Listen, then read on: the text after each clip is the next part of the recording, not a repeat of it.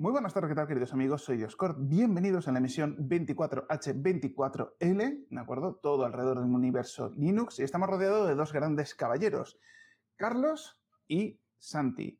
Yo en este caso me toca un poco de labor de moderación, soy Dioscord y vamos a hablar con Carlos. Preséntate, caballero. ¿Qué tal? Un saludo a todos. Mi nombre es Carlos Encalada y les saludo desde Quito, Ecuador. Conmigo está Santi. Muy buenas tardes desde A Coruña, España. Yo soy Santi Rey y encantado de estar aquí con vosotros esta tarde. Nos centraremos en un tema bastante sencillo, un poquito para todos. Nos vamos a hablar un poco de viejunidad, ¿de acuerdo? De esos ordenadores, esas experiencias, un poco posiblemente en esos ordenadores antiguos, cuál fue el primer dispositivo en el que probamos una distribución Linux y básicamente, pues bueno, yo voy a contar una pequeña introducción. Mi primera distribución Linux fue en un Pentium 133 a base de disquetes que me trajo un amigo mío de familia que era universitario, su hijo mayor era universitario, con lo cual me vino con una porrada y dijo, ¿a ti qué te gustan los ordenadores? Esto me han dicho que es la hostia. Y así de tonto me he quedado. Entonces, bueno, a partir de ahí, pues bueno, eh, por bagajes de la vida, pues me he dedicado un poco al tema de hardware y mantenimiento y yo creo que desde un 286 fue el primer ordenador que despiece, con lo cual tengo vivencias y bagaje. Carlos, coméntanos cómo fue tu introducción al mundo Linux en tu primer ordenador. Listo. Eh, bueno, en mi caso fue a nivel universitario ya, recién que tuve el tema de Linux, debe ser hace unos 15 años aproximadamente. Eh, simplemente fue ahí como línea de comandos, un poco de configuración de equipos, servidores, más por esa parte. De, tema personal, en realidad yo muchos años después es que comencé a trastear con las distribuciones y, probarlas, pero ya fue, no sé, equipos ya Intel, Intel Core y demás. O sea, fue ya mucho después. ¿Y Sante, cuál fue tu, primer contacto? Mi, relación con, la informática, eh, bueno, después eh, ha sido como una montaña rusa, o sea, he estado, no he estado, ¿vale? Y recuerdo que con un Pentium 133 fue la primera vez que yo vengo del MSX, vengo de los años 80, después desapareció la informática en mi vida, volvió a aparecer, pero también tuve un Pentium 133, pero, pero aquí él vino con, con disco de arranque y MS2. Eh, fue bastante tarde, tengo que reconocer que mi primera relación con el mundo de Linux fue bastante tarde. Siempre estaba por ahí, de vez en cuando pasaba alguna distribución, pero fue recuperando un viejo, un viejo Advent eh, 4112, eh, un, un, ordenador del año 2008, 2007, eh, que el MSX enseguida me supa poco. Ese ordenador traía una tarjeta Wi-Fi que se podía poner en monitor, mmm, empezó a aparecer esas cositas del iCrack y todo eso, ¿vale? Y ahí es donde empecé a irme a la línea de comandos, a trastear con eso. Eso, eso fue mi primer contacto con, con distribuciones de, basadas en Linux o en, con ese tipo de... Nada bueno, lo tengo que reconocer, nada bueno. Santi, te anunciabas ahí con papeles de te, te, consigo la clave de la wifi del vecino, 20 euros.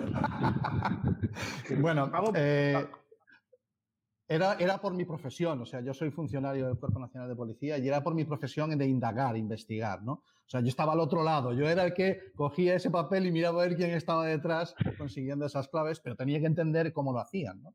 Y de ahí, de ahí es mi relación.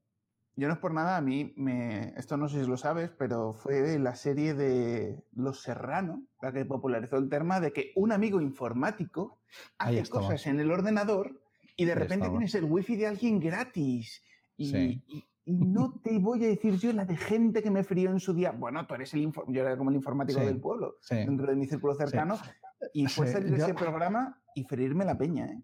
Yo reconozco que mi, mi, la primera experiencia fue, bueno, cogí a un amigo, yo, había estaba usando mi trabajo, sobre todo en la administración, a principios, a finales de los 90, la administración vivía mm, de licencias privativas exclusivamente, ¿de acuerdo? Eh, aquí, por lo menos aquí en España. Y, lo que hice fue engañar a un pobre incauto, a un amigo, al amigo de un amigo que era el informático, y le invité por otra, con otra excusa relacionada con el deporte. Siempre iba con su portátil encima, lo senté, le puse la placa encima de la mesa y le dije, enséñame cómo se hace. Así de descarado y así de arrebatador. Sí, enséñame, quiero ver qué es eso del iCrack, qué es eso de poner una wifi en monitor y, y ahí es donde entendí que había que salir. Bueno, había que buscarse el trabajo, el trabajo, cumplir con mi obligación. Esnifar como Dios manda. Muy de este país, ¿eh? Muy de este país. Bueno, bueno, era, era para una buena causa, ¿eh? Eso, eso, eso, lo dicen todos los que están. sí, sí. Bueno, a ver, la, la, cultura libre eh, y el mundo de la. parece que tiene que ser revolucionario, y yo, yo lo comparto, ¿no? Que a veces hay que mm, transgredir ciertas reglas. Eh, ojo, si las transgredes, sé consciente de que te pueden pillar, ese es mi trabajo. Pero a veces, a base de transgredir, se modifican las fronteras, ¿no? Bien, bien, bien. Sí, yo también acepto los cambios, no tengo ningún problema con eso. Es decir, en este sentido yo soy muy partidario, por ejemplo, con el tema de, del movimiento hacker. Hubo un proyecto hace bastante tiempo aquí en Madrid. Bueno, digo aquí en Madrid, soy leonés, pero bueno, estoy en Madrid ahora mismo. Eh, de un barrio obrero bastante chungo de la zona de Carabanchel, que digamos que una comunidad un poco hippie hackitivista eh, montó con routers Linksys una red paralela a Internet.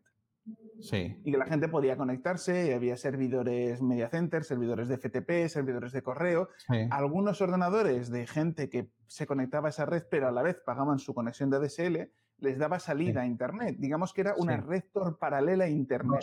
2000, 2000, muy poquito, 2002, 2003. porque me pilló fuera. O sea, yo estuve trabajando en Madrid hasta 2001 y soy carabanchelero, viví en Carabanchel hasta el 2001 y recuerdo que me pilló ya aquí en Coruña. Sí, me acuerdo, me acuerdo de... No, no la participé, no la viví, pero recuerdo lo que me estabas comentando. Muy interesante. Eso, por ejemplo, Converso sé que se reunió en la casa que tenían de Ocupas, ya el ocupismo ya existía en aquella época, bueno, existe de siempre, eh, las conquistas son Ocupas, y bueno, pues básicamente la cuestión esta es que, bueno, pues a mí es un tema que siempre me llama la atención, siempre me ha centrado un poco el tema de las nuevas tecnologías y una de las ventajas es decir que trabajar siempre con equipos de nuevas tecnologías es que al final acabas teniendo equipos antiguos. Y así retomamos un poco el guion. Eh, la ventaja de ser cacharreros dentro del mundo del hardware es el hecho de que somos el cajón desastre para todos los colegas que se le ha roto algo, se le ha estropeado algo. Me imagino que todos tendréis cientos de vivencias. Mm. Y eh, yo, por ejemplo, sí que vamos a reconocerlo al principio, época año 96-97, es decir, cuando yo estaba todavía muy empezando en el mundo hardware, eh, yo era muy de soluciones privativas. Yo tenía mi, mi, CD con mi Windows 95 y yo me ofrecía y vendía instalaciones de Windows 95, configuración de equipos y tal. Les ponía a todos la misma clave, porque todos era la mía. Oye, le cobraba 20 euritos de, para la época, el equivalente, que no sé si eran unas 5 pesetas, algo por el sí, Por ahí. Tres, más de 3.000. Sí, por ahí anda. Y bueno, pues la cuestión esta es que con eso empecé un poco pues, a dedicarme al tema de mantenimiento y reparación de terceros.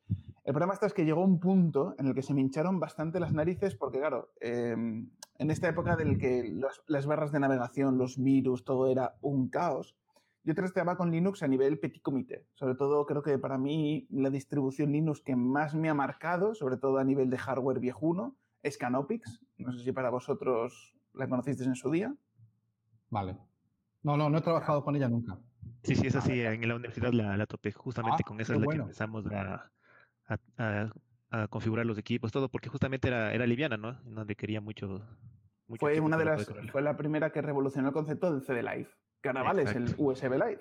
Pero en aquel momento era una distribución que tú la metías en un lector CD, arrancabas el ordenador, arrancabas la BIOS para que se ejecutara por CD por defecto y tenías un sistema operativo completo con interface gráfica, detectaba casi todo el hardware de la época y a más viejo era, menos problemas daba. Y ya directamente empecé a mucha gente a instalarle eso en vez de sistemas de la competencia. Primero porque funcionaba en una ordenadora. Sí, era una aplicación muy liviana, venía cargada de software hasta decir basta. Yo creo que el videojuego que más he jugado, esa distribución viene derivada, que es el, Frozen Bubble, que es una especie de puzzle bubble de código abierto y como era de los pocos juegos gráficos bonitos, pues sí que tenía un porrón de juegos en consola. Es decir, tenías los típicos mobs.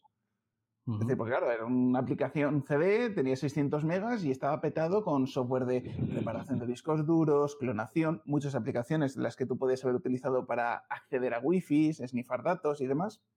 Y bueno, pues la cuestión esta es que Ganopix, pues a mí me daba la tranquilidad de que sabía que funcionaba, al final tenía, no me acuerdo si era una versión muy antigua del navegador de Mozilla, antes de que Firefox existiera, y era lo que directamente ya empezaba a instalar a la gente, porque ah, digo yo, a ver, a día de hoy con Windows 98, Windows Millennium, que era más o menos sobre esa época, sí. los Windows eran increíblemente inseguros. Es decir, mm. cualquier tío que entrara, entraba a cualquier página web y empezaba a meter barras, navegadores. Una de las ventajas que tenía Linux es que, primero, eh, era más seguro de base. Segundo, al ser más minoritario, aunque pudiera tener bugs, fallos, inseguridades, digamos que los hackers no se preocupaban ni en hackearlo. Era como en plan de, mira, si te hackean, te hackean. Es decir, es como que es un poco lo que, le pasó, lo que le pasó a Mac durante mucho tiempo. Mac era minoritario, nadie lo hackeaba porque ¿para qué vamos a hackear a cuatro gatos pijos?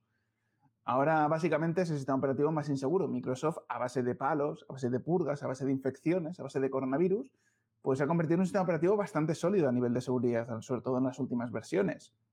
Hmm. Cierto es que el problema que tenemos muchos Linuxeros es que tenemos un rencor tan grande por tantas cosas tan malas que ha hecho.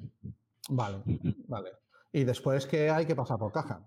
Tan sencillo como, como eso, ¿vale? Sí, no, no, eh, hombre. En el pasado era una. Bueno, una licencia retail comprada en el corte inglés es una pasta. Pero por suerte, yo creo que desde hace ya. Yo estos ya los conseguí hace ya tiempo, hace unos 10 años, yo ya conseguía licencias OEM. Que a día de hoy hay muchas páginas web que te dicen, oye, una licencia original y es legal comprar estas licencias, tener estas licencias. Lo único que esta licencia está vinculada a la máquina, no al usuario. Cambias de máquina, si te estropea la máquina, compras licencia nueva. Hmm. Y se podría tener licencias legales por precios muy económicos. Pero el problema que yo tengo a día de hoy es que si no fuera por cuatro aplicaciones concretas, fuck to the system. Yo no volvería a trabajar con Windows ni con un palo. Y, ahí no sé si en, Ecuador ha pasado lo mismo, pero gran parte de la culpa la tenemos en el sistema educativo. O sea, a los niños les hemos enseñado a trabajar en Word, ¿vale? A usar una tabla Excel y, después ya vino el Google Drive y el Classroom y, ya se comió todo lo... Bueno, me vuelvo al Windows, el, el 365 y ya se, no hay forma, cuesta mucho salir de ahí. Yo no sé si en Ecuador, aquí en España, desde luego, va avanzando la cosa, ¿de acuerdo? Eh, algunas administraciones y algunas comunidades autónomas dentro de nuestro país van entendiendo. Yo recuerdo que una de las primeras fue Extremadura, que empezó a implementar eh, software libre en la administración y en la educación, pero cuesta, cuesta mucho. Y si educamos a los niños eh, de una, es una manera, esos van a ser los siguientes consumidores. Yo no sé cómo lo, si en Ecuador es igual que aquí. Eh, sí, acá también la verdad es que tanto a nivel de escuela, colegio, universidad, está muy, muy presente Microsoft, ¿no? Creo que esa es una de sus estrategias, ¿no? Meter, regalar licencias, que, ah, que la versión estudiantil, eh, licencias para todos, sistema para todos. Yo recuerdo, justamente en uno de los primeros años de universidad, hubo una feria, no sé cómo llamarlo, yo tuve, yo tenía un CD de Windows XP original, de Windows Server 2003 original, y no me acuerdo qué otro CD eh, de esos. Entonces regalaban, ¿no? Ah, entonces tú recibes de eso, con eso aprendes, las clases están basadas en esa tecnología, y cuando sales buscas eso porque es lo que conoces, ¿no? Entonces, ya ha habido aquí hace, hace un par de años un poco la iniciativa de a nivel administrativo buscar irse al software libre, pero es complicado porque requiere, por un lado, el compromiso de la administración, decir, sí, nos vamos y nos vamos, y todos tenemos que ir por este camino y vamos a encontrar las alternativas, porque sí las hay, ¿no? Todos sabemos que prácticamente para, no sé, 90% de las aplicaciones que uno utiliza en, Windows las puede encontrar en Linux sin problemas. Es solo cuestión de, buscarlas y direccionar a la gente correctamente, creo yo. El, tema está en. Estoy de acuerdo, veo que es un problema endémico, efectivamente, porque el tema va a estar en que la estrategia de, Microsoft, que es global, es, esa. Mm, yo recuerdo que hace dos años eh, la comunidad autónoma aquí en Galicia eh, llegó a un acuerdo de regalar licencias para educación del, 365, con lo cual todos los colegios públicos de nuestra comunidad autónoma que quisieran podían acceder gratuitamente a, ese servicio. Eh, no solamente a nivel individual, sino como cada colegio como un como ente eh, vale, fantástico, claro. punto uno, eh, ¿quién gestiona los datos y esa información que, se mueve? Y son conscientes de que se los están dando a una empresa privada.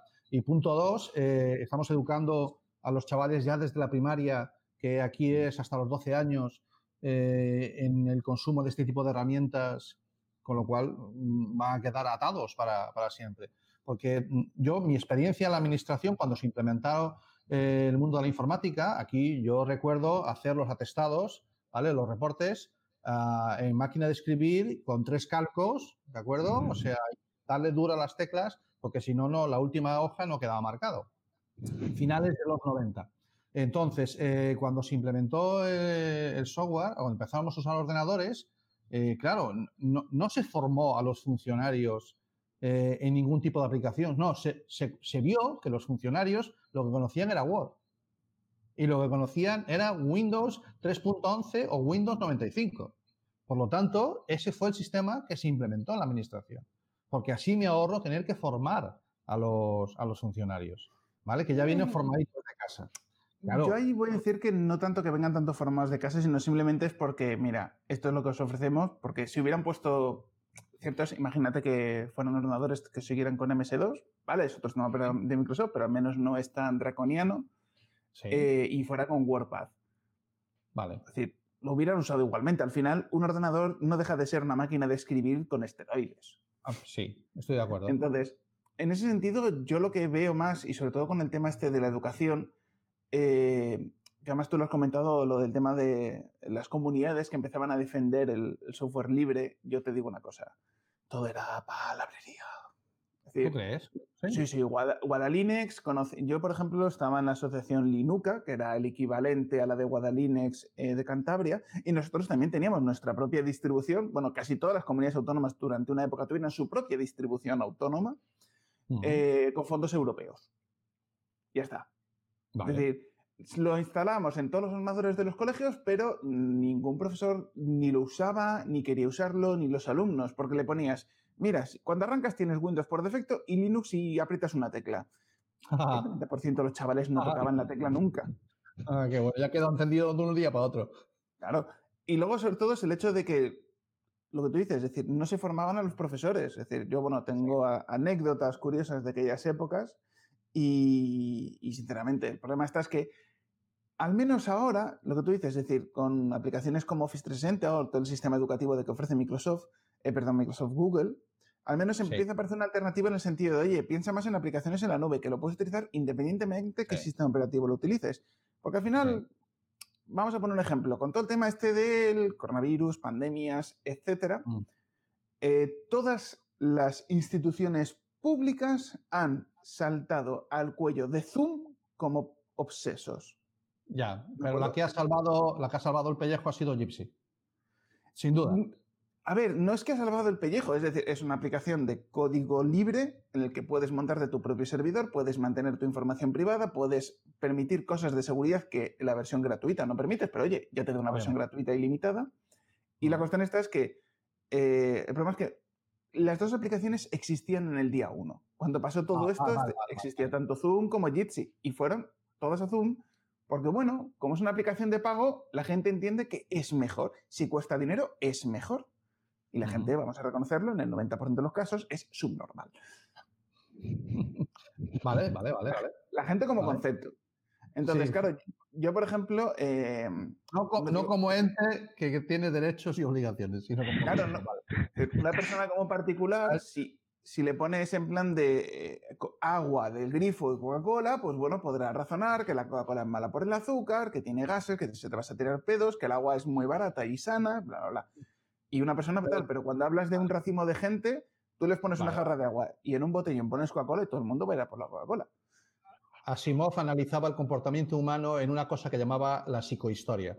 Eh, leer, la, saga La Fundación y efectivamente la, masa somos programables. Individualmente no, pero como masa somos predecibles y por lo tanto programables. Estoy de acuerdo contigo, sí. En ese sentido, sí. Eh, yo, por ejemplo, ahora no lo veo tanto, pero sobre todo un poco con el salto, eh, pongamos ahora los que, los que tengáis ya hijos o tengáis familiares mm. con niños en primaria, les están educando a trabajar con tablets, le están quitando el libro de texto, el típico libro gordo lleno de la maleta. Yo conozco un par de colegios privados de diversas zonas de España donde funcionan exclusivamente con iPad. A mí me mm. parece criminal que solo funcionen con iPad y obliguen a los padres a comprar un iPad, aunque voy a reconocerlo. Mm. Dices, oye, funcionas con un iPad, pero son todos los libros de texto, todos los ejercicios los tienes monitorizados, podrás acceder a las notas, el examen. El padre puede ver lo, cuándo hace el ejercicio, qué puntuación le pone a la profesora. Y dices tú, mira, te estás tirando a los cuellos de otro idiota, ¿de acuerdo? De otro, mm, eh, eh, como, lo dirían, inútil útil, mm. pero al menos económicamente es más viable para muchas familias. Sí que duele, pero es que no es por nada. Los libros de texto en las últimas décadas cada vez han sido más gordos, más tochos y cada dos años los cambiamos. Con lo cual, si tienes varios hijos, ya no te vale el libro texto de antes. ya, empieza, a sonar la obsolescencia, ya empieza, ya empieza. Ya vamos al tema. Entonces, el consumismo de los datos, la información, el hardware, la tecnología, eh, yo me centro más en que tenemos que ser eficientes energéticamente, eficientes a nivel de tecnología. La nube permite muchas posibilidades. A día de hoy, eh, un aula puede funcionar perfectamente con ordenadores muy sencillos. Pueden ser ordenadores muy viejos con distribución Linux, pueden ser dispositivos tablet con dispositivos Android, que al final sigue siendo Linux. Puede ser dispositivos de Apple con un sistema BSD con kernel Unix. Bueno, vamos a decir que también se puede aceptar barco como animal submarino. Pero eh, digamos que la información o cómo usamos o cómo educamos o cómo entendemos a la gente, yo te digo una cosa, a los niños de nueve años, yo que tengo amigos que ya se han reproducido, han pasado de ser frikis a padres. Eh, sí, somos una generación que hemos tardado, pero al final llega. Vale, vale, vale. Tengo, tengo, un hijo con 20 años, estoy deseando que llegue, que se vale. El, pues bueno, la cuestión esta es que tú ves a sus niños y no tienen habilidades con los dedos. Es decir, con, eh, con, el pulgar sí, pero con los dedos, es decir, moviendo los dedos, le pones un mando de consola y son arcaicos, no entienden. Hay, hay, una, eh, hay unas franjas de edad que no se están respetando. O sea, un, un niño de 0 a 3 años tiene que aprender a hacer la O con un canuto, el dedo, ¿vale? Manipulación, eso en educación eh, yo no, no, no, soy comunicador, soy divulgador, no tengo la carrera de, educación, la tiene mi mujer, la saqué casi con ella, yo debería haber aparecido en la orla porque era el que pasaba los trabajos al ordenador, pero algo que aprendes es esa psicomotricidad fina, ¿de acuerdo? Eso eh, se desarrolla antes de los siete años, antes de los cinco años, perdón. Y, y los niños deberían estar completamente apartados de cualquier pantalla hasta los tres y nunca solos hasta los seis. Esos son una serie de edades infranqueables que no debíamos eh, superar ni rebasar, y no solamente por el acceso a los contenidos peligrosos que pueden tener, no voy a entrar, ¿eh? eso es un tema que me va mucho, pero no voy a entrar ahí, sino en esas habilidades de las que tú hablabas. ¿De acuerdo? Eh, porque mm, tú y yo y Carlos, en gran medida, tenemos los conocimientos que tenemos porque nos hemos aburrido y hemos tenido curiosidad. No ha habido un programa, un software, un sistema operativo, un ente que ha pensado por mí y me ha dicho en qué me tenía que entretener. ¿De acuerdo? Yo creo que eso es, una, es, algo que estamos haciendo, eh, que estamos dejando de hacer los, los más adultos, y ahí me incluyo. Ya he dicho que tengo un hijo de 20 años y una niña un poco más pequeña. Y ahí es donde los de mi edad eh, eh, hemos hecho hemos incumplido con nuestra obligación de adultos y de padres. Eh, abandonarlos ante una pantalla y que perdieran solamente la habilidad de aburrirse y salir del aburrimiento. Hoy en día un chaval no sabe lo que es salirse del aburrimiento. Y por lo tanto, eh, para todas estas empresas, distribuciones, gestoras de contenidos, eh, creadoras de dispositivos, les es muy fácil venderles el que algo ya está caducado, cómprate lo siguiente. No se te ocurra volver a usar eso, eso está out, ese outfit ya no se lleva, ese... ¿Por qué? Porque no han tenido tiempo ellos a educarse o no los hemos educado de otra manera. ¿De acuerdo? Porque eh, hoy en día están muy de moda las, las famosas 7 Rs, antes eran 5, ahora son 7, que si recicla, recupera, renova, repara. Eh, bueno, estoy hablando de ecologismo, ¿de acuerdo? Rediseña, reduce, bueno, no sé. Eh, todo eso que era habitual en mi época más joven, hace 30 a 35 años, hoy en día está fuera. No tiene sentido. Es una minoría todo lo relacionado con, la cultura libre, la soberanía digital, eh, las, fuentes abiertas, son las que pueden ir un poco ahí. Pero el resto es normal. Un teléfono es normal que dure dos años, un teléfono, un portátil, es normal, es que ya me va muy lento, tengo que comprar otro. O sea, no, ninguna de estas R's les pasa ya por la cabeza. Yo, Santi, podía hacer un símil muy bonito. En tu, en tu, infancia tenías una caja de cartón y te hacías un camión y jugabas con el camión de cartón. Ahora, un niño con su edad en esta época ve una caja de cartón y se la tira al gato y le empieza a grabar el móvil como el gato hace el idiota con la caja de cartón. No, no, a lo mejor la lleva al contenedor verde y es hasta ahí donde le da. O sea, encima eh, le das materia prima a otra empresa para que gane dinero. Fantástico. Oye, que sí, que hay que llevar el cartón al, al contenedor verde, que hay que reciclar, que sí. Pero estoy de acuerdo contigo, sí, es claro, lo grabamos y lo... Oye, un gatito jugando con lo peto fijo en TikTok. Sí, sí, justamente lo que, lo que dicen es, creo que, bueno, en mi caso, tal vez aportaría que en este caso tengo una, una nena que está justo en esa edad, 3, 4 años. Y eh, sí hemos tomado la, decisión o la iniciativa de dejarle aburrir, ¿no? Como dicen, hoy en día estamos expuestos a tanto, tantas cosas, tanta estimulación externa, ¿no? Entonces es difícil para nosotros como adultos y más aún para un niño. Si tú le sientas frente a una pantalla, puedes estar ahí horas sin problema. Y lo que dices, eh, al estar eh, frente a eso, la, publicidad y demás que te venden lo que dices, cambia el dispositivo porque ya no sirve. No, no te venden la idea de que quizás si es que tú le reparas o le instalas una distribución o lo que sea, le puedes dar una nueva vida. Quizás a ti no te sirva o tú tal vez tengas la posibilidad de adquirir uno nuevo o por tus necesidades quieras adquirir uno nuevo, pero ese viejo lo puedes reutilizar o repotenciar para que le sirva a otra persona, ¿no?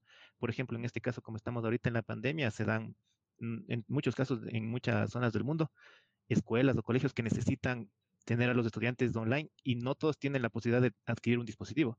O qué sé yo, en muchos casos en, una casa hay, que se lleva una PC y un, y un móvil y son tres personas las que tienen que estar remotamente accediendo, unos de trabajo, otros de estudio. Entonces, una forma también podría ser esa, ¿no? O sea, todos estos equipos que tal vez a nosotros ya no nos sirve por nuestro trabajo, lo que sea, lo repotenciamos y podemos redireccionarlos a alguien más, ¿no? Que le pueda sacar una segunda vida.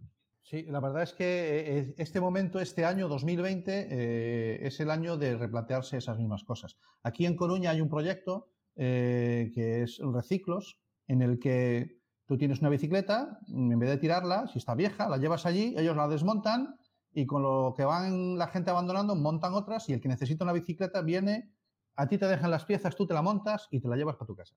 ¿De acuerdo? Pues paralelamente a eso, nos han ido apareciendo ordenadores de oficinas, de, donantes. Estoy hablando de, máquinas que venían con XP y a las que le estamos intentando montar, eh, y, ya, empezamos a citar, si queréis, alguna distribución, como puede ser Lubuntu, ¿de acuerdo? En su versión de, 32 bits, eh, para, para ver si somos capaces de juntar esos 15 20 ordenadores que puedan ayudar a 15 o 20 familias, porque, eh, Carlos, has presentado uno de los grandes problemas que ha, potenciado esta, esta pandemia, que es la, brecha digital, ya no solamente de conocimientos, sino de acceso. Vale, yo, mi hijo tiene móvil, va enganchándose en las wifi del centro comercial, del bar, de donde puede, porque datos andamos justitos, ¿vale? Pero es que ahora tengo que tener en casa, estudiando, a dos adolescentes y no tengo más que un ordenador si tengo ordenador. ¿De acuerdo? Y sin embargo, me lo pasó en la primavera, el fin de curso anterior, y, yo ahora, mi, hijo mayor está una semana en casa y otra semana eh, en, el, instituto. Y, si no hubiera ordenadores bastantes en casa, bueno, pues suerte porque los he ido guardando y va tirando con, con un i3 viejo que tiene un Elementary instalado y él se apaña. Para él le vale, ¿de acuerdo? Para eso le vale. Pero a mí a lo mejor me hubiese supuesto un problema eh, si me pilla de golpe y mis dos hijos tengan que trabajar a la vez online en su escuela. Me hubiese supuesto un problema grave, ¿de acuerdo? ¿Y qué más? Y bueno, de todas maneras, no, no vayamos a pensar que esto de, la, de que las cosas caducan no se, no se reusan es nada nuevo, ¿eh? O sea, no, no ha sido... Eh, no sé si viste el vídeo que te mandé, Carlos, el de los idiots, ¿vale? Sí, sí, lo vi hace un rato. vale. Es, bueno, es un ejemplo, ¿vale? Criminaliza, criminaliza mucho a, Apple, ¿de acuerdo? Porque usan el.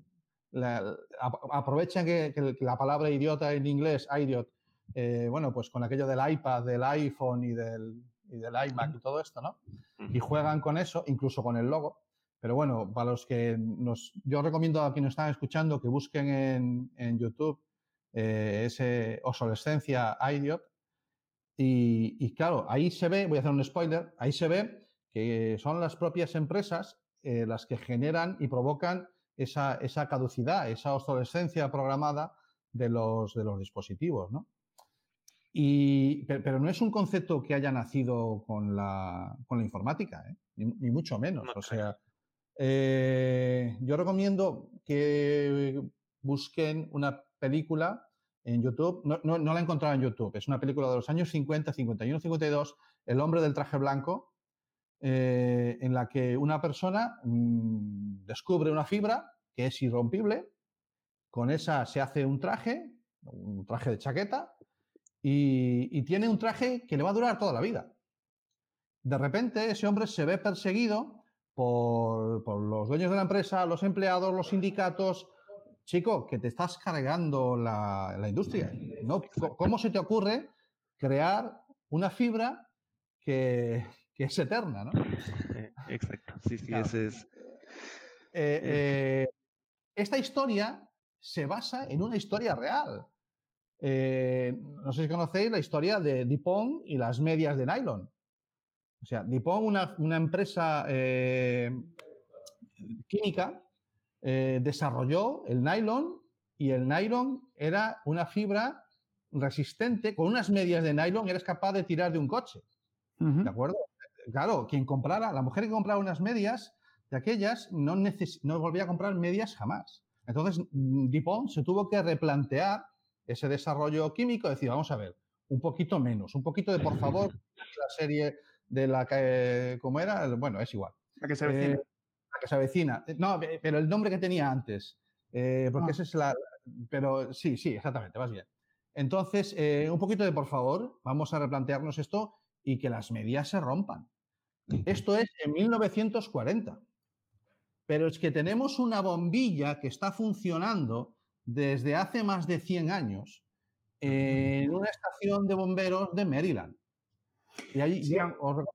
el caso, o sea, también, también, hay que tener en cuenta que el caso de la, la bombilla eterna que tiene una cámara de vigilancia 24/7, a ver, para grabar, narrar en qué momento peta, vamos a reconocerlo claro. que en sí esto no solamente lo podemos criticar en ese caso, si es que, por ejemplo, eh, cuando estaba las dos Alemanias, cuando sí. había esa guerra, época de la Guerra Fría, claro, la, la, Unión Soviética era muy consciente de sus recursos y no era tan capitalista, con lo cual, por ejemplo, ellos tenían más patentes de bombillas más modernas que realmente tenían una esperanza de vida técnicamente infinita. Sí, se podía fundir, se había un, una subida de tensión o cualquier cosa, pero bueno, igual que un coche bien diseñado se puede estropear. Uh -huh. El problema está es que cuando intentaron expandir esa bombilla fuera del mercado, intentar sacarla para Europa del Oeste y de esta manera intentar venderla, se dieron de bruces de que la gente se reía de ellos, en plan de, sí, vais a fabricar dos millones de bombillas, habéis cubierto toda vuestra clientela y no os van a comprar nunca más. Y lo estoy diciendo, bueno, pero es que estamos salvando la cantidad de tungsteno que hay en el planeta Tierra, que no es finita. Es decir, sí. porque el filamento de, de, alambre que suelen tener las bombillas incandescentes es un metal raro de cojones. Tiene muy pocos décimas de gramo por bombilla, con lo cual su valor es ínfimo, pero estamos hablando de un material más caro que el oro. Sin y duda. no veo yo a la gente haciendo bombillas de oro. No, estoy de acuerdo. Sí, eso, eso, es cierto. Por ejemplo, ahí me gusta mucho la guerra de Edison contra Tesla. Por ejemplo, Tesla, aparte de ser un flipado de la eficiencia energética, eh, porque claro, alimentó lo que llamamos nosotros bombilla de bajo consumo, la fluorescente de toda la vida. Uh -huh. El inventó él primero porque era un producto el que utilizaba materias primas bastante más populares, es decir, lo más raro que tenía era nitrato y mercurio, ya está, dos materias primas bastante abundantes en cualquier volcán y sobre todo el hecho de que energéticamente emitía mucha más luz de mucha mejor calidad y durante mucho más tiempo y gastando menos corriente. Uh -huh. Aparte de que evidentemente se alimentaba de corriente alterna, con lo cual era un plus para él, de que la bombilla convencional tanto funciona con alterna como con continua. Uh -huh. Exacto. Sí, entonces yo creo que eh, justamente un poco volviendo al, al tema original es que las, distribuciones o el, por repotenciar las, las máquinas antiguas nos da una serie de ventajas, ¿no? Nos permitiría tener una segunda vida a equipos antiguos, ya sea estos PCs, laptops, eh, incluso mm. tablets, ¿no? Como en algún momento mencionaron. Eh, no nos olvidemos que en su base Android también lleva Linux, ¿no? Eh, tiene muchos, muchos temas alrededor, el Google que está ahí y demás, pero hay el proyecto abierto y demás que tienen algunas distribuciones, llamémoslo así, de Android que también permiten recuperar equipos que definitivamente el fabricante o la, el mismo avance del, del, sistema operativo no le va a permitir actualizar y tú coges una de estas, le pones y tienes un equipo que tranquilamente te puede seguir funcionando, ¿no? Sí, pero yo creo que aquí la culpa la tiene Internet. Y quiero explicarme. Tú imagínate que tienes un ordenador del año 2000, un Pentium 2 a 233 MHz, que ya era uno de los tochos de su época. Le pones un Windows 95 y ese ordenador vuela. Claro, ¿cuál es el problema? Solo puedes funcionar con Windows 95 aplicaciones antiguas. Como lo conectes a Internet, básicamente el sistema operativo hace un breakout en segundos. Entonces, claro, el problema no es el, que Linux sea mejor porque... No, no en sí técnicamente puede funcionar cualquier cosa. La cuestión es que Linux por defecto está pensado para estar conectado a Internet. Es decir, es básicamente Internet se alimenta en un kernel Linux, como aquel que dice. Con lo cual, aunque tengamos, por ejemplo, ahora mismo, no sé si sabes que el, kernel de Linux va a abandonar el desarrollo de, 32 bits. correcto. ya digamos que el último procesador exclusivamente 32 bits tiene más de 15 años. Y estamos hablando del último procesador que se fabricó. Claro, mm. eh, que el kernel a día de hoy siga manteniendo todas las librerías, dependencias y programaciones del kernel, pues claro, dices, hombre, para la última versión del kernel vamos a decir que estamos manteniendo un hardware que es que no ha evolucionado y nos está limitando para funcionar con tecnología actual y que funcione fluidamente. Entre comillas, dices tú, bueno, entonces Linux dejará de dar soporte al software, eh, al hardware antiguo. Dices tú, bueno, sí, pero la gran ventaja del código libre es que sigues teniendo acceso a ese contenido, sigues pudiendo actualizar tú personalmente, por ejemplo, pongamos eh, el efecto este, el famoso efecto del Windows 2000, que, que los relojes se volvían locos porque estaban pensados para calcular una serie de dígitos y se le acababan los dígitos. Entonces, todo esto al final acaba derivando en una cuestión muy simple.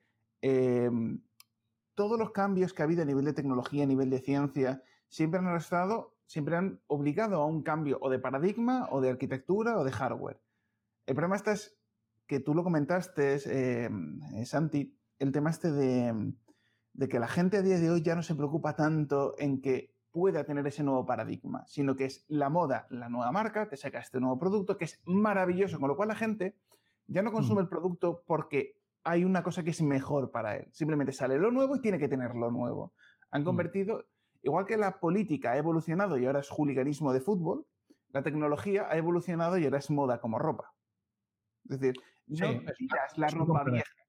No tiras la ropa vieja. yo con mi madre nunca tira ropa vieja, pero siempre compra la última línea de ropa. Y al final, pues hay mucha gente que acumula, acumula, acumula, y otros que lo regalan, lo entregan, lo venden barato para que la cosa siga funcionando. Pero el problema está es que el usuario que puede comprar ya no se plantea en si estoy bien con lo que tengo, sino es, tiene que tener el nuevo juguetito de marras. Y eso, y eso es bastante más nocivo, y sobre todo con el caso del nuevo iPhone, por poner un ejemplo así muy actual, el hecho de que además te vengan de ecologistas de la vida diciéndote, no, no te lo vendemos con cargador. Porque mm, la, huella de ozono del producto es, es, es, es infumable. Oye, perdona, si no sacas el producto, hubiera generado mucho menos capa de ozono. Es decir, no me estás vendiendo una mierda. Y el problema es eso, que la obsolescencia programada creo que fue una cosa que nació mucho en la revolución industrial con el hecho de los procesos industriales, los productos autodestructivos como las impresoras que a cierto número de páginas dicen, anda, ya dejó de funcionar. Y un par de frikis alemanes consiguieron eh, modificar el firmware del chip que hacía ese contador, resetearlo y que la impresora seguía funcionando perfectamente, si el fallo no era mecánico. Porque a día de hoy ya no se hacen cosas que se destruyan por uso, sino ya directamente les decimos, mira, vas a tener una vida útil de X. A partir de X vas a cascar un error y nadie lo va a poder reparar. Ahí ha habido, ha habido un salto. Yo he notado, efectivamente, estoy completamente de acuerdo contigo. Eh, aquí, en el espacio desde el que os estoy hablando, que es el pequeño estudio que tenemos donde hacemos nuestro programa y nuestro podcast, hay todavía una torre con su tocadiscos, su radiocassette, sus cintas. Yo de vez en cuando las pongo, ¿de acuerdo? Y funcionan. Lo que pasa es que no, tienen, servicio, no tienen soporte, más que, y, y, no hay nada que yo tenga ahí que ya no esté en Spotify. ¿Qué quiero decir? Que hemos pasado de que las máquinas murieran a que lo que mueran sean los servicios. Yo tengo un iPhone 4S que me sigue sirviendo para escuchar mis podcasts. Yo me pongo los cascos, me encanta escuchar, bueno, pues lo uso como MP3. Mi hija tiene su Samsung Galaxy Mini que lo usa como MP3. Obviamente no puede servir para lo mismo que lo usaba antes, no porque ha llegado un momento en que no se actualiza más, el sistema operativo se ha quedado clavado ahí, no tiene servicio, pero está clavado ahí y funciona, pero lo que no funcionan son los servicios que tenía antes instalados en ello. Entonces, la obsolescencia nos la han metido por los servicios, por las aplicaciones. No, no te preocupes, el teléfono lo has pagado tú, el teléfono lo has comprado tú, es tuyo, va a seguir funcionando mientras no te caiga o no lo rompas, pero lo que no van a funcionar son todas esas aplicaciones gratuitas que has adquirido o no gratuitas. Yo tengo un iPad, un iPad 2 al que le compré una aplicación que me encanta, de notas, cogías un PDF, podías escribir encima de ella y tal, pagué 4 euros por ella, 5 dólares, eh, no fue mucho. El iPad llegó a la 9, no sé cuánto, no pasó de ahí y la aplicación me palmó. Ya, ya no trabajaba porque no, no, reconocía mi iPad con el sistema operativo necesario para esa última actualización. Sí, yo creo que ahí es, es otro, justo otro, otro tema, como dices, ya la obsolescencia se, se cambió, ¿no? De la parte física a la parte digital. Hoy en día, bueno, hay un artículo que podríamos dejar en las notas del programa en el que habla que cada vez se necesitan mejores equipos para correr nuevas aplicaciones que están hechas peor, o sea, que demandan más recursos que las anteriores, porque entonces, ¿cómo puede ser posible que hoy en día con un equipo, no sé, un Pentium 7 de 8 de RAM, etcétera, pueda, me, cueste abrir una página o se me demore, si lo misma, digamos, entre comillas, la misma página hace unos años la habría con un equipo de menores características, entonces, ¿qué está pasando? Entonces, sí, si bien es cierto, a los navegadores les están dando cada vez más potencia, más funcionalidades, pero a la vez eso incurre en que cada vez necesitamos más máquinas para más máquina para correr la misma aplicación, ¿no? Entonces es un poco ahí el, el tema que está entrando. Eh, Yo tengo eh, mi, mi, conspiranoia, eh, desde mi punto de vista hablando. Es decir, tú con ordenador viejo podrías seguir abriendo la página web de Terra. Pues que las páginas web modernas a nivel de desarrollo es muy complejas. Claro qué, conveniente. sí, no, es, es, una, es una, sí, sí, sí te entiendo, sí, es un poco ahí entre que si no, o sea, hay muchos temas ahí, como digo, en la parte de desarrollo ahí hay casos en los que sí está sobre sobreestimulado, sobrecargado las páginas y hay otras que sí buscan un poco irse por el otro lado y estarles, hacerles más, más livianas, ¿no? Tú, yo, eh, yo, en el Advent del que os hablaba antes, mi, mi netbook de 10 pulgadas, eh, lo, lo, tengo, tengo jugado con él, con Ubuntu, con el Xubuntu, que aún necesita la mitad de RAM. Ubuntu creo que tira con un giga, Xubuntu dicen que con medio giga mi Advent tiene 2 gigas y está su pastillita con la que vino, que va como un tiro. Lo que dices tú, arranca, enciende muy bien, además le he puesto una batería más tocha, con lo cual vuelve a tener sus 4 horas de, independencia, pero abres el Chromium, te logueas en tu cuenta de Google y se papa los 2 gigas. Y el procesador te pide los 1,3 creo que tiene, se los come enterito. Y ahí está la ruedecita.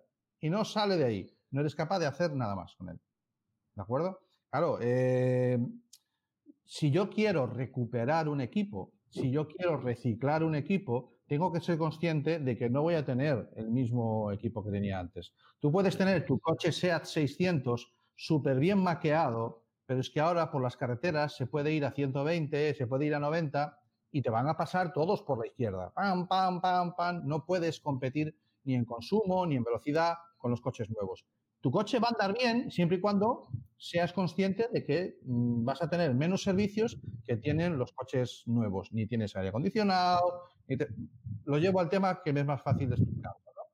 Eh, podemos tener un equipo que no haga todo lo que pueda hacer porque me han capado los servicios, pero sin embargo me puede seguir haciendo cosas. Yo al final el iPad lo tengo para manejar la mesa de mezclas aquí en el, eh, o lo tengo como pantalla pizarra cuando doy algún video tutorial lo uso como pizarra. Le pongo una, una capturadora y lo uso como pizarra y me va muy bien. O sea, no son los mismos usos ni todos los usos que tenía cuando lo compré, pero todavía le queda mucha vida por delante. ¿De acuerdo? Sí, sí, creo que un poco esa es la, idea, ¿no? Como dices, es totalmente cierto, no vas a esperar que con un equipo de 5, 10, 15 años pueda hacer lo mismo que con uno moderno, ¿no? Pero se les puede buscar, se les puede buscar. En el caso también tengo una, una tablet antigua que pasó a ser una, una Samsung muy buena en su momento y no pasó de la versión 4 de Android. No había forma de actualizarle ya, no hubo forma. Entonces, eh, buscando un poco ahí encontré una eh, Lineage OS, que es una derivada del proyecto libre de Android. Le metí y por ejemplo, esa para mí es infaltable, lo uso para todo lo que es tema de podcast, ahí la escucho, tengo Telegram, navego sin mayor problema. Entonces me sirve, o sea, para el uso que le estoy dando me resulta perfecto.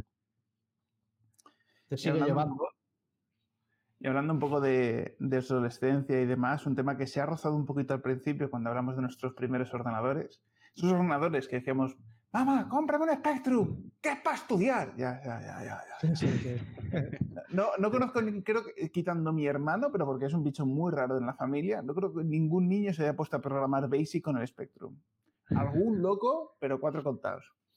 Pero al final las máquinas para jugar. Y todo sobre todo con el tema este del el boom retro, esta gente que defiende lo físico, los cartuchos, las consolas antiguas, que a día de hoy muchas NES hay que desmontarlas y sustituir condensadores electrolíticos porque ya... Eso, está muerto, claro. Eso físicamente, químicamente tiene, tiene, es, finito, obviamente. Pero bueno, al menos son unas piezas que se pueden reparar. No es un integrado que está hecho para destruir. Por ejemplo, en el tema de las recreativas existe la famosa pila de la muerte. Las máquinas CPS2, para que no las pirateen, eh, básicamente tenían una pila que era un condensador que iba vinculado a la clave de cifrado de la ROM interna. ¿Esto qué quiere decir? Si se descargaba esa pila, ese condensador, automáticamente la ROM se quedaba cifrada y no había manera de descifrarla. Porque no había ninguna copia de esa clave. Es decir, salía de fábrica con la clave en esa ROM y como se borrara, el fabricante decía, toma por culo, a la basura te entrego otra nueva, si era legal. Pero claro, evidentemente las copias piratas no podían. Y, un poco pues empalmando todo eso de esa nostalgia de los videojuegos, el entretenimiento, el hardware antiguo, ¿qué habéis opinado de toda esta nueva generación de consolas con el tema de la obsolescencia de los servicios en la nube? No sé si estáis un poco atentos con el lanzamiento de PlayStation, Xbox nuevas, que al final... Sí, sí, no, no, no, no, sin lector de CD, disco duro tienen. Sin lector de CD, disculpa, es cierto, sí, sin lector de CD. Porque al final lo que te ofrecen es Puedes jugar en streaming, es una especie de plataforma Stadia de tal o Gaikai de Sony. O directamente lo que haces es tú pagas tu cuota mensual, tu, Netflix de, Microsoft y te puedes descargar el juego en local y jugar todo lo que tú quieras. Y cada mes, pues dices tú, ya que te estás pagando cada mes la suscripción, te vamos dando juegos nuevos. En este caso, a mí, por ejemplo, yo voy a reconocer que, entre comillas, hasta me parece interesante por una cuestión muy simple. Porque al menos en el sector del PC, tú, tienes uno, tú has comprado juegos físicos, los has comprado digitalmente, y pueden ser juegos viejos o nuevos, da igual, que van a seguir funcionando en un sistema operativo actual. Normalmente Microsoft Windows ha tenido una retrocompatibilidad histórica bastante decente, entre comillas, y puedes ejecutar aplicaciones de Windows 3.1 en un sistema operativo moderno, siempre que sea una aplicación sencilla para el sistema operativo. Si ya te pide alguna librería, alguna dependencia de hardware antiguo, olvídate. Pero yo tengo un juego que a mí me encanta de robots, que juegas en el escritorio, que básicamente sale, los misiles salen de una ventana a la siguiente ventana y sigue funcionando en sistemas operativos modernos. Porque era uno de estos de, Microsoft como muy, muy para vender el concepto de las ventanas. Mira, tienes dos ventanas, tu base y la base enemiga. Y es como decir, un hundir la flota literalmente entre ventanas. Eh, lo más gracioso es que, por ejemplo, em, uno de los grandes problemas que para mí tiene la primera Xbox, la, la tocha, esto que era un PC grande en condiciones, es que muchos de los juegos que salieron fueron exclusivos y nunca han salido reeditados en ningún otro dispositivo. Y vamos a reconocerlo que hay joyazas del sector del entretenimiento en, esa consola. El problema está es que a día de hoy es una consola que no es complicada de comprar de segunda mano. Hay algunas que están en buen estado, por unos 100 euros. Y dices tú, coño, la estás pagando casi el 50% de lo que costaba nueva en su día, cuando era el maquinote. Mm. Y cada vez va a ir subiendo más el precio porque va a haber menos unidades en reventa y o las que hay se van degradando, estropeando y solo quedarán las que la gente sepa reparar o, se gaste el dinero en repararlas. Eh, al menos, bueno, parece ser que con esta nueva consola Microsoft va a ofrecer la posibilidad de poder jugar títulos emulados de esa antigua consola, ya que, entre comillas, esas dos consolas son muy parecidas porque eran PCs, en este caso, la primera Xbox iba con un procesador Intel Pentium 4 equivalente con una tarjeta gráfica AMD ATI. Bueno, ATI en el momento exclusivo. Cosa que luego pasaron a la 360, que era un procesador RISC del fabricante IBM, y luego, pues bueno, con la nueva Xbox y la futura Xbox que va a salir ahora, vuelven a tener procesadores, en este caso de AMD, pero al menos son procesadores X86. Lo que tienen que emular es el sistema operativo que hay debajo, etcétera, pero se podrá hacer funcionar. Y a mí eso, entre comillas, me gusta porque hay juegos que yo no tuve la Xbox, la tuvieron mis primos, y que probé y que me encantan. Y eran juegos, el Jet Set Radio Future, si alguno tuvo la Drinkas en su día, pues es la secuela de ese juego que es espectacular. Pero te das cuenta que te están vendiendo lo mismo otra vez y vas a pagar por lo mismo. Claro, te están vendiendo lo. Pagas dos veces por lo mismo. Pero sí, yo eh, creo que el, el, disco de Rhapsody lo tengo comprado diez veces. Lo tengo en formato casete en su día. Me lo compré en vinilo. Y lo cuelgas para espantar los pájaros, el DVD. Ese, juego que pagaste por él, ahora en Stadia de Google o en la plataforma de, ¿cómo se llame?, de, de, Xbox o de la PlayStation, te voy a dejar jugar a un juego que tú ya tienes y por dejarte jugar a ese juego que tú ya tienes en un DVD, me vas a pagar todos los meses. o sea, es que es brutal. Lo de Stadia, no, no, lo de Stadia es más sangrante. En Stadia, tú pagas tu cuota mensual para acceder a Stadia y Stadia te da algunos juegos gratis. Pero si quieres comprarte el nuevo Watchdog, lo pagas, pero es exclusivo de Stadia. En el momento en el que eh, Google, que Google es muy amiga de crear servicios maravillosos que usan cuatro frikis y entonces se da cuenta, vaya, y luego lo chapa, dices tú, el día que la gente que se ha gastado su dinero en videojuegos en Stadia y de repente Stadia chape, ¿qué pasará con eso? Que entre comillas es un poco lo que estamos hablando de que nos tienen agarrados los huevos con los servicios. Ya, ya no es tanto el hardware, que sí, el hardware va envejeciendo, con Linux se pueden mantener cosas, y lo quería enlazar esto sobre todo con el hecho de que Linux, a día de hoy, gracias al proyecto Proton, al menos con una herramienta, entre comillas, de código abierto, pero soportada por una empresa de código cerrado, que es Valve, han creado un ecosistema en el que a día de hoy puedes ejecutar juegos de Microsoft en un Linux antiguos con mucha más fidelidad y muchos menos problemas que con un sistema operativo incluso de la época de Microsoft. Eh, tienes máquinas más avanzadas y lo que han hecho ha sido crear esa pasarela perfecta. Sí, estoy de acuerdo. Linux a día de hoy yo lo considero no solamente el presente para los videojuegos, sino el pasado histórico de poder jugar a cualquier juego de PC en un sistema operativo moderno con base en código libre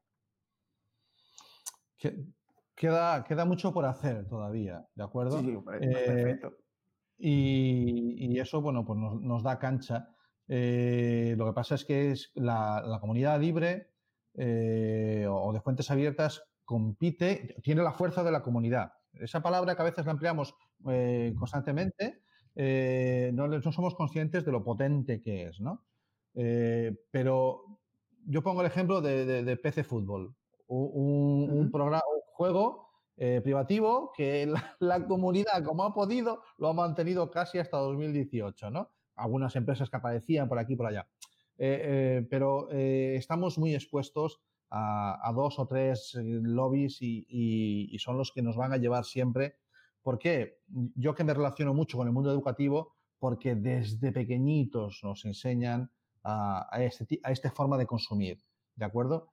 Y, ahí es donde eh, nos teníamos que centrar, o se tienen que centrar. No me voy a atribuir yo nada, pero si, si el, mundo de, las licencias abiertas, el mundo del software abierto, si quiere eh, generar interés, tenemos que empezar desde muy pequeñitos. Yo ya casi, si quieres, a modo de cierre, me voy a quedar con esa, con esa filosofía, ¿vale? Con la de intentar eh, no solamente que montemos Lubuntu en ordenadores eh, Pentium 4 para llevarlos a los colegios para cubrir una necesidad, sino hacer toda la fuerza que podamos para que los, sistemas operativos eh, abiertos se instauren en los centros educativos y veamos con más normalidad que por ciertos servicios no es que no pague, porque hay, muchos, muchas empresas que viven de software libre y es legal y es lícito. Oye, mira, si tú no quieres picar códigos, si tú no quieres enfrentarte a la consola, haces clic, me pagas o me donas y Elementary. O lo bajas gratis y te peleas tú, o me pagas y me donas y te lo, y te lo monto con un... Eh, te, mando el live y lo, y lo tienes para instalar fácilmente, ¿no? Eso, eso lo entiendo pero debemos normalizar y cuanto antes, cuanto más pequeñitos empecemos, mejor el normalizar ese tipo de, uso y de consumo. Sí, totalmente de acuerdo. Creo que esa es una, una de, las, de las ideas incluso de este, de este programa, de esta iniciativa, es difundir, dar a conocer que hay otras alternativas, de que hay muchas cosas que se pueden hacer, muchas ventajas de utilizar GNU Linux, eh, tanto a nivel personal como profesional. Y como dices, o sea, lo, importante es que los que tenemos un poco de conocimiento, estamos en este, en este mundo, en alguna comunidad, eh, tratar de incentivar a las personas que conocemos, al, a nuestro entorno, a que se junten, que conozcan al menos, que no le tengan miedo al, al sistema de que se puede hacer muchas cosas interesantes por acá, ¿no? Yo, por ejemplo, así para rematar, quería comentar que, bueno, en su día tuve un proyecto que era linuxday.com, que básicamente era Linux Party, en el sentido de que, bueno, pues hablaba con un colegio, presentaba un proyecto para dar unas charlas a los alumnos y ofrecerles de manera gratuita a instalarle, sobre todo en ordenadores antiguos, pero el hecho de que a mí había casos de gente que me traía su único ordenador, que era con el ordenador con el que trabajaba, y hacíamos instalaciones un poco pues para que probaran el sistema operativo y jugaran. Y creo que es una cosa que Sí que principios de los 2000 funcionó bastante, sobre todo con las LAN parties, ese tipo de eventos, siempre ha habido movimientos muy en el sentido de, hola, te vamos a introducir a la heroína de Linux, ¿de acuerdo? Es decir, esas pequeñas dosis gratis. Eso es lo que decía mi madre, a mí nunca me han dado caramelos en la puerta del colegio. Con lo cual, yo creo que sinceramente sería interesante poder retomar eso, ¿de acuerdo? El hecho de, de evangelizar, vamos a decir que aquí Linux Torvalds fue un, eh, bueno, el Linux Torvalds no, leche, Richard Stallman fue, pues bueno, una persona predominante porque el tío, su imagen era como evangelizador del software GNU, que iba con la mancha de un Linux por dentro, pero bueno, él lo que decía es GNU, es GNU, es GNU, ya está, que solo es el kernel. Está, está el marcamo ese ahí para siempre, ya, ya está.